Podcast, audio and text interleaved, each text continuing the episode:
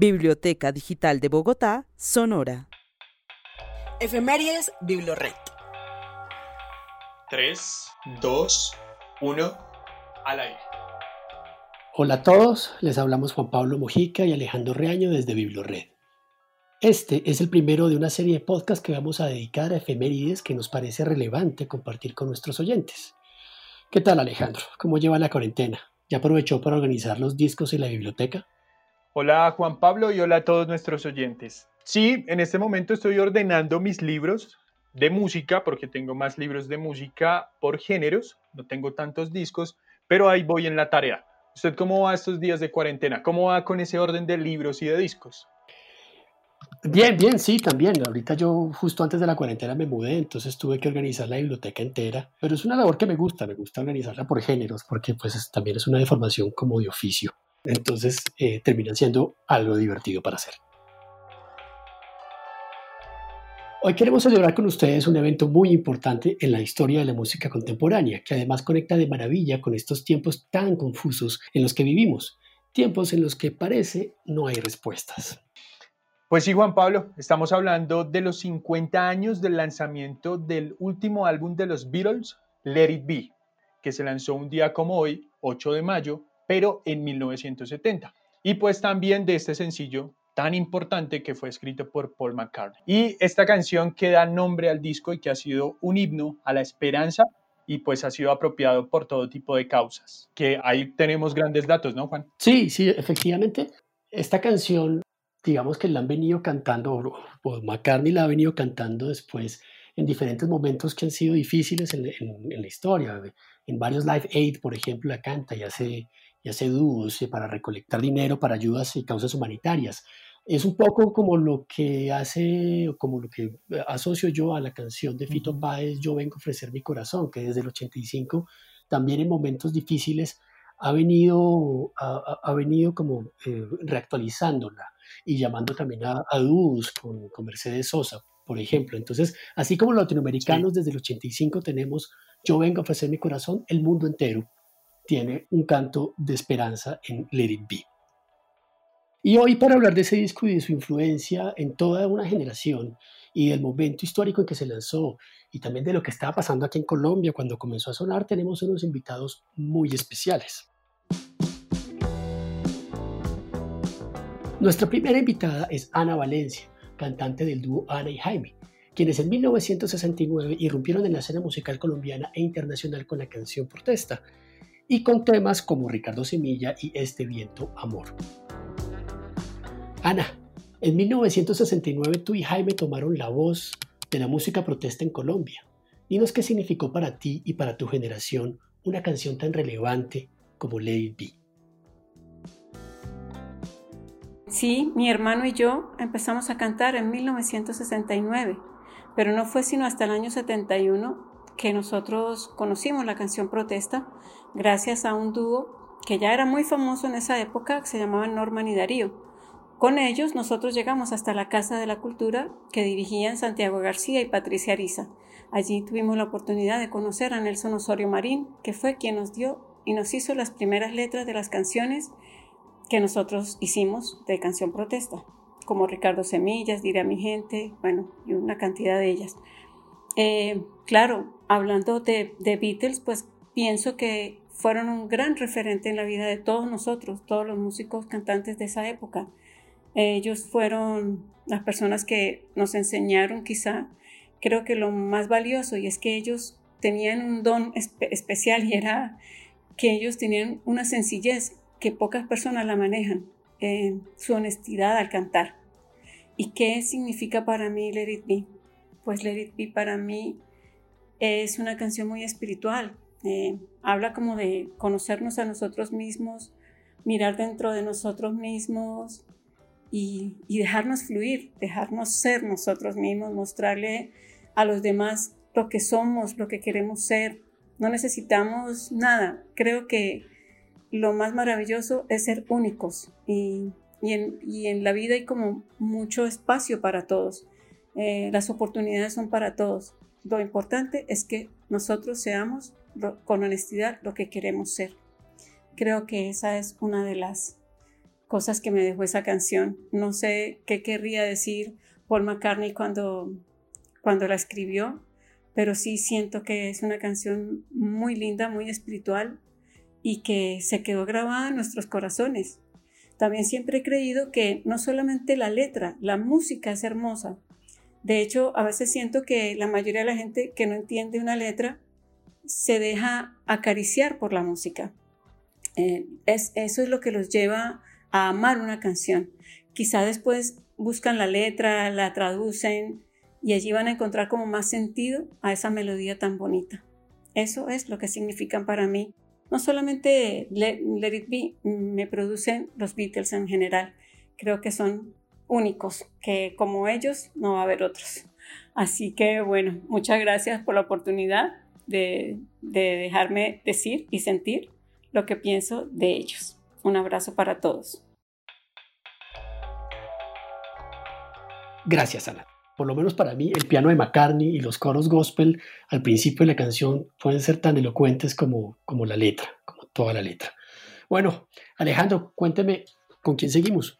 Sí, sí, tenemos un nuevo invitado y antes de eso, yo quisiera saber, Juan, ¿en qué momento usted escuchó por primera vez Let It Be? ¿Lo tiene en su memoria? ¿Lo tiene por ahí? Recuerdo, yo estaba en el colegio, yo creo que era el año 90 o el 91, eh, y había un amigo del barrio eh, de apellido Caputo, que justo tenía el mismo peluqueado que Ringo Starr. Eh, y el man envenenó con un cassette de, de, los Beatles. Creo que, de hecho, el primer cassette, ese cassette venía grabado con el, con el álbum blanco de los Beatles, que es y todavía, o sea, que en ese momento fue y sigue siendo todavía mi álbum favorito, porque tiene esa canción maravillosa de Blackberry, por ejemplo, que me parece un portento de canción. ¿Y usted? Yo, la verdad, ese, mm, ese disco, más que todo, no el álbum, sino el disco Let It Be, lo escuché más o menos en el 2000. Fue gracias a un amigo que en el bachillerato empezó a enseñar de rock de apellido Aguirre y con él empezamos a escuchar pues diferentes bandas porque la, la tradición más bien en mi familia era escuchar vallenato, era escuchar salsa, otro tipo de géneros y pues el gusto musical fue creciendo a medida que iba pasando pues de la primaria al bachillerato y la universidad, pues todo esto fue cambiando. Pero bueno, vamos a escuchar a un locutor, a un periodista y presentador tremendo. Estamos hablando de Andrés López, que es un gran apasionado también de la música y ha realizado grandes entrevistas. Él inició su carrera en 1997 con la radiodifusora nacional y pues hoy nos trae algunos datos de la producción de este álbum tan importante para la humanidad que es Let It Be. ¿Cómo están? ¿Bien o no? Soy López y me encanta compartir con ustedes este día tan especial. Hoy, hace 50 años, se lanzó el Let It Be, un gran disco no solamente para el rock británico, para la música de los Beatles, sino para el desarrollo de la música actual. Sin el Let It Be no existirían muchas de las piezas que tanto nos gustan de otras agrupaciones. Las sesiones de grabación del Let It Be no fueron del todo las más amables. En ese momento John estaba pegado a Yoko, pero así, pegado a Yoko. Eh, George Harrison estaba muy susceptible porque Paul McCartney, que era el único que quería reunir a la banda y poder recuperar esa energía inicial que habían tenido en sus primeros discos, pues le indicaba a él cómo tenía que tocar la guitarra. En un arranque de mucha ira, George Harrison dijo, me voy, no me aguanto más a esta banda, me abro de los Beatles, punto. John Lennon, que era un tipo sarcástico, muy ácido y que tenía un humor negro siempre presente, le dijo a George, listo, váyase tranquilo, que lo vamos a reemplazar bien sea por Jimi Hendrix o por Eric Clapton. Me imagino que la piedra que tenía George Harrison era tal después de ese comentario, porque Eric Clapton era uno de sus mejores amigos. Y es más, era tan buen amigo que Eric Clapton terminó casándose con Patty, que había sido la esposa de George Harrison tiempo atrás. Y eh, también seguramente le dio mucha rabia porque lo querían reemplazar con la nueva figura de la guitarra en el rock, Jimi Hendrix. Jimmy era estadounidense, viajó a Inglaterra y se convirtió en referente fundamental del rock and roll de aquella época por su forma de tocar tan diferente a todo lo que hacían bandas como The Who, The Rolling Stones o los mismos Beatles. Eh, quiero recomendarles no solo el documental que se ganó un premio Grammy gracias a Let It Be, esa canción que tanto nos gusta, sino también un par de canciones del Let It Be que son mis favoritas. Una de ellas es Dick a Pony, no es precisamente la más famosa ni la que ha sonado en la radio, pero sí significa mucho para mí. Y la otra, sin duda, es Across the Universe, esa fantástica canción que suena muy bien en inglés, pero cuando usted trata de traducirla, eh, ya se pierde mucho del sentido. Gracias por tenerme en cuenta y por invitarme a celebrar estos 50 años, estas cinco décadas del Let It Be. Bueno, ahí teníamos la voz de Andrés López, al que le damos las gracias por participar en este podcast y pues con estos tremendos datos que la verdad disfrutamos mucho y esperamos que todos los que en ese momento nos están escuchando, que están disfrutando de este podcast, estén también tan emocionados como lo estamos nosotros desarrollando todo lo que está pasando en este momento. Muchas gracias Alejandro. Y nuestro último invitado en este primer podcast sobre efemérides eh, de Bibliored eh, es el escritor y melómano Juan Carlos Garay que en 2008 ganó el Premio de Periodismo Simón Bolívar por sus escritos sobre música y que fue miembro del consejo editorial de la revista Rolling Stone. Juan Carlos, mientras se grababa el álbum Let It Be, el cineasta Michael Lindsay Hogg hacía un documental sobre todo el proceso, porque fue un álbum que eh, se grabó en estudio como de una manera muy particular. Digamos que toda la banda iba tocando las canciones en vivo y Paul McCartney tenía eh, la idea de que se tocara en vivo y se grababa a medida que se iba tocando. Esto es de alguna forma como para, para un entrenamiento, una, un rehearse, para que, se, para que después ellos hicieran todo un concierto con el disco, cosa que por supuesto no pasó. El caso es que este señor Michael Lindsay Hogg hizo, hizo su documental de una manera eh, como si fuera, por lo que entendemos hoy, que sería un reality, en el que se mostraba eh, como eh, el día a día de la banda dentro del estudio de grabación. Y obviamente salía el descontento entre los integrantes. ¿Cómo interpreta que a pesar de estos traspiés y de la presión que puede ejercer una cámara documental como testigo, en este disco hayan podido, hayan podido salir baladas tan logradas como Let It Be o The Long and Winding Road? Cuando se inició la grabación del disco de Let It Be y de la respectiva película, los Beatles empezaron a trabajar en unas condiciones que no eran las usuales para ellos, porque no estaban en los estudios Abbey Road donde grabaron el resto de su discografía, sino en unos estudios cinematográficos, rodeados de cámaras y de luces. No obstante, la verdad es que trabajaron muy bien porque de ahí salen canciones muy importantes muy sentidas como Let It Be, como The Long and Winding Road, lo cual habla de su profesionalismo. Quizá en ese momento eh, Paul McCartney era el que estaba un poco llevando la batuta, tratando de convencer a los otros o de inyectarles la energía a los otros que estaban un poquito más aburridos. Pero eso también es muy válido y es algo que queda registrado en la película. Y es ese proceso orgánico absolutamente natural de cómo un grupo se va disolviendo. De la misma manera que se disuelven las sociedades o se disuelven las relaciones de pareja, es absolutamente normal. Y lo bello, eh, desde un punto de vista muy agridulce también si se quiere, pero lo bello es que las cámaras estaban ahí también registrando ese momento, el momento en que los Beatles dejan de considerarse una unidad para eh, empezar a pensarse como cuatro individuos. Muchas gracias Juan y muchas gracias Ana y Andrés por sus aportes y por estas tres miradas sobre uno de los álbumes más importantes del siglo XX. Esperamos que nuestros oyentes hayan disfrutado tanto como nosotros con, sus intervenciones. Y, bueno, Alejandro, fíjese que también un poco ahondando en estas, en estas rencillas que hay, que, hubo entre los Beatles hacia el final de sus, del grupo, hay una carta por ahí de Lennon y Harrison que le dedican a McCartney. ¿Por qué, por, qué fue eso? Pues mire, le cuento que hay un libro fantástico que me encontré una vez por ahí casualmente en una librería en el centro de Bogotá que se llama Las cartas de John Lennon. Y entre esas cartas, como usted bien lo dice, hay una que le escribió a Paul McCartney, porque lo que pasaba en ese momento era que McCartney iba a sacar su primer álbum en solitario. Entonces los Beatles estaban preocupados porque se podía cruzar con el lanzamiento de Let It Be. Así que decidieron escribirle una carta a Paul McCartney para que retrasara el lanzamiento de su primer álbum en solitario. Podemos evidenciar el quiebre y las rencillas y como el deterioro de su relación. Un poco de lo que dice la carta es lo siguiente. Está fechada el 5 de marzo de 1970 y dice, querido Paul, hemos estado pensando mucho en tu LP y el de los Beatles y creemos que es, ahí dice una palabra, eso es, entonces no la voy a decir para que ustedes también descubran cuál es.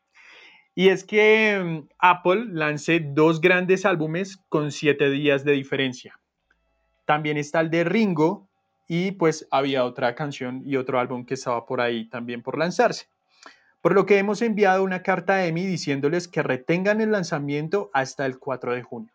No les voy a leer toda la carta para que ustedes en algún momento puedan buscar este libro, conseguirlo y pues esto es una evidencia de la relación y de lo que pasó en ese momento con este álbum y con Paul McCartney y todos los otros Beatles. Sí, la verdad es que es una, es una carta muy sui generis porque por un lado tenemos esa palabra soez que Alejandro no quiso decir al aire, pero también cierra con un mantra.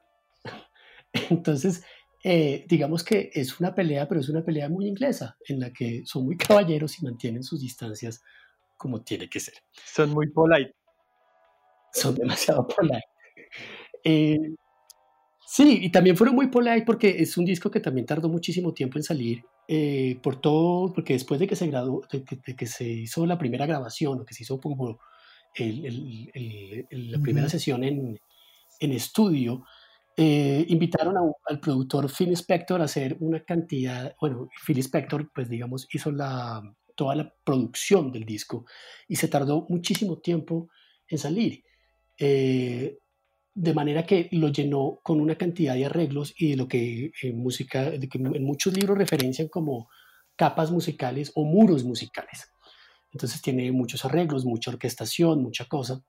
Y eso llevó a que en 2003 eh, Ringo y Paul eh, revisaran de nuevo la grabación original y sacaran una segunda versión de Let It Be sin todo ese tipo de, de digamos, adornos, puso Spectre, ese tipo de arreglos. De hecho, ese disco se llama Let It Be Naked, algo así como eh, Déjalo ser desnudo.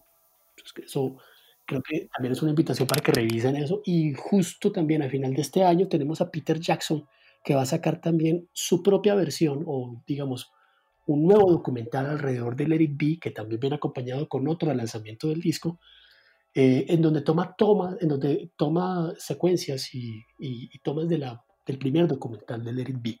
Eso va a estar súper interesante para el cierre de este año, eh, Alejandro. Tremendo, tremendo. Pero mire, le cuento, en este podcast, para iniciar, tuvimos dos premios Simón Bolívar, porque le cuento que Andrés López también ganó uno de esos premios Simón Bolívar en el año 2015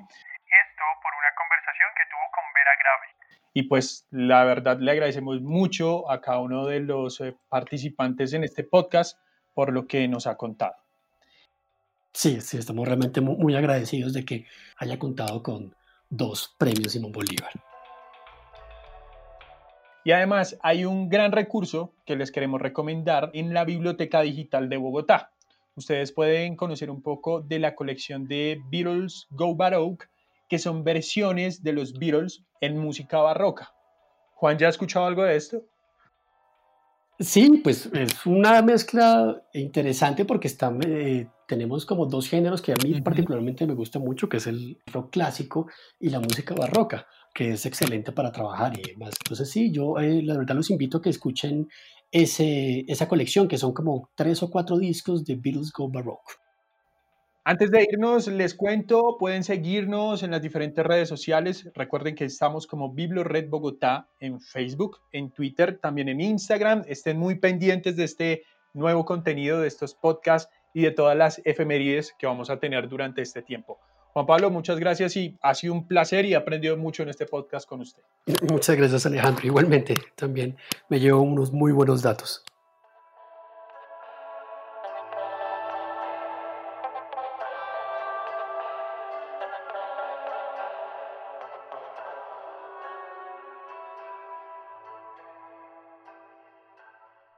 La Biblioteca Digital de Bogotá es un programa de la Secretaría de Cultura, Recreación y Deporte y Biblored.